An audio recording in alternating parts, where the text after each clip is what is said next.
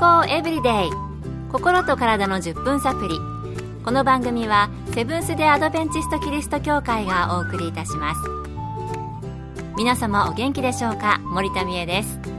今日もあなたやあなたの大切な人の心と体の健康に役立つ情報を短い10分間にぎゅっと詰め込んでお届けします。セブンス・デ・アドベンチスト・キリスト教会は社会奉仕をモットーに世界中で病院や学校も運営しています。日本でも東京神戸沖縄の3カ所の病院をはじめ福祉施設などの運営を通して皆様の健康と医療福祉の発展に携わってまいりました。なおこの番組は健康情報番組で医師のアドバイスや治療に代わるものではありません。すでに投薬を受けている方また病院に通われている方はかかりつけの医師の指導のもとこの番組の情報も参考になさってください。街でもマスクをしている人の姿が目立ってきました。風邪の季節ですよね。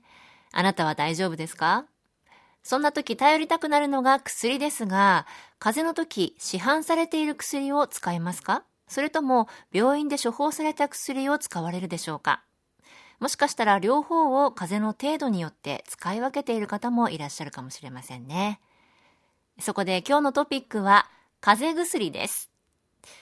さて、風邪薬、どのように使うのがいいのでしょうか？今回は東京衛生病院薬剤科課長薬剤師の坂東うららさんのお話をお送りします。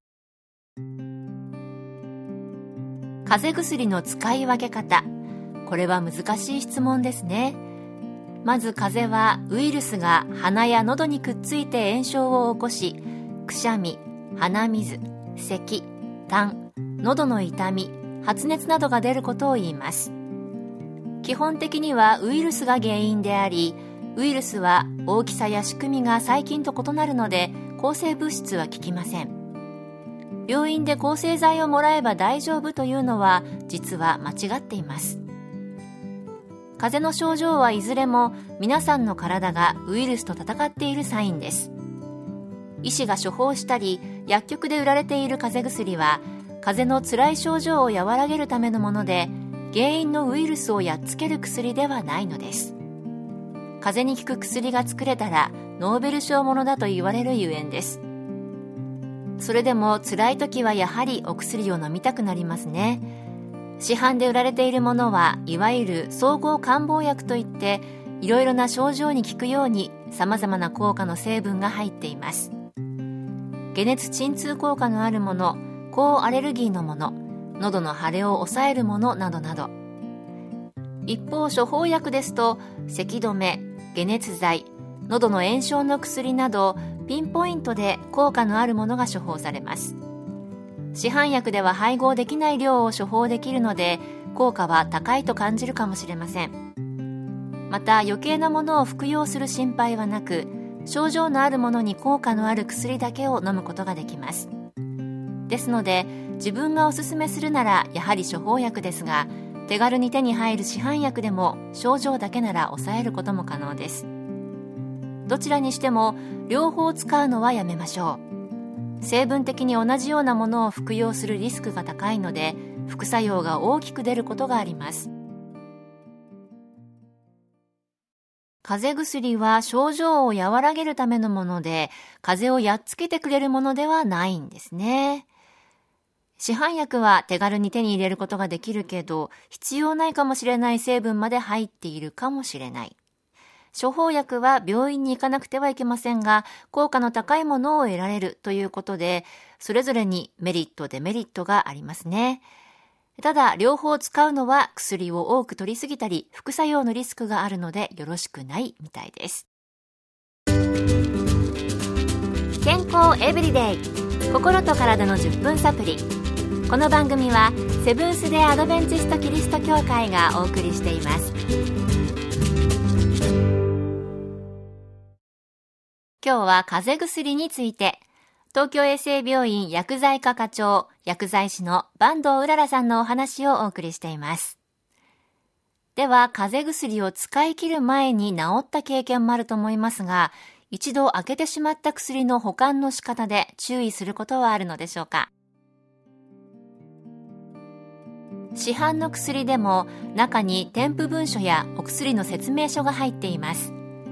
保管の方法は必ず書いてありますのでその注意書き通りに保管しましょう。特に咳止めなどのシロップ剤は開封後の期限は早い場合が多いです。開封した日にち飲み始めた日にちを瓶などに書いておくと良いでしょう。直接口をつけて飲まないことも大事です。そこから菌が繁殖することもあります。気をつけましょう。そういえば薬も食品と一緒で期限がありますよねそれでは以前風邪をひいて病院で処方されたお薬がまだ残っている場合ないですか？我が家で残りがちなのは症状がある時に飲んでくださいと処方される鎮痛剤とか解熱剤が多いですかね。これって処分した方がいいのでしょうか？処分する場合はどのように処分する方がいいのでしょうか？坂東さんにお聞きしました。この前風邪をひいた時に先生からもらった薬が残ってるからそれを飲もうというのはやめましょう。期限の問題もありますが前の風邪と今回の風邪が同じタイプとは限らないからです。その時の症状に一番合ったものを処方してもらうことが早く風邪を治す近道です。またお薬の期限はその薬局の在庫の動きによってまちまちです。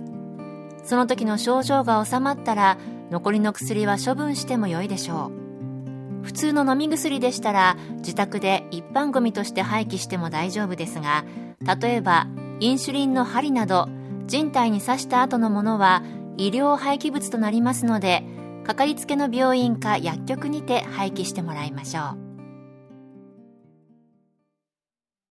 そうなんですね。せっかく病院でもらったお薬もったいないから次のために取っておきたい気がしますが良くないんですね。期限が切れそして風邪のタイプも違う可能性もあるということでした。また普通の飲み薬なら処分は一般のゴミとして廃棄しても大丈夫ということです。風邪の季節薬も正しく使っていきたいですね。今日の健康エブリデイいかがでしたか？番組に対するあなたからのご感想やご希望のトピックなどをお待ちしています。さて最後に健康講座のお知らせです。通信制の無料の健康講座ニュースタートをご希望の方にもれなくお送りいたします。ご希望の方はご住所お名前そして健康講座希望とご名義の上郵便番号241-8501セブンステアドベンチスト協会健康エブリデイの係。郵便番号241-8501セブンステアドベンチスト協会健康エブリデイの係までお申し込みください。ウェブページからの受講も可能です。あなたのお申し込みをお待ちしています。健康エブリデイ。心と体の10分サプリこの番組はセブンス・デ・アドベンチスト・キリスト教会がお送りいたしました。来週もあなたとお会いできることを楽しみにしています。それでは皆さん Have a nice day!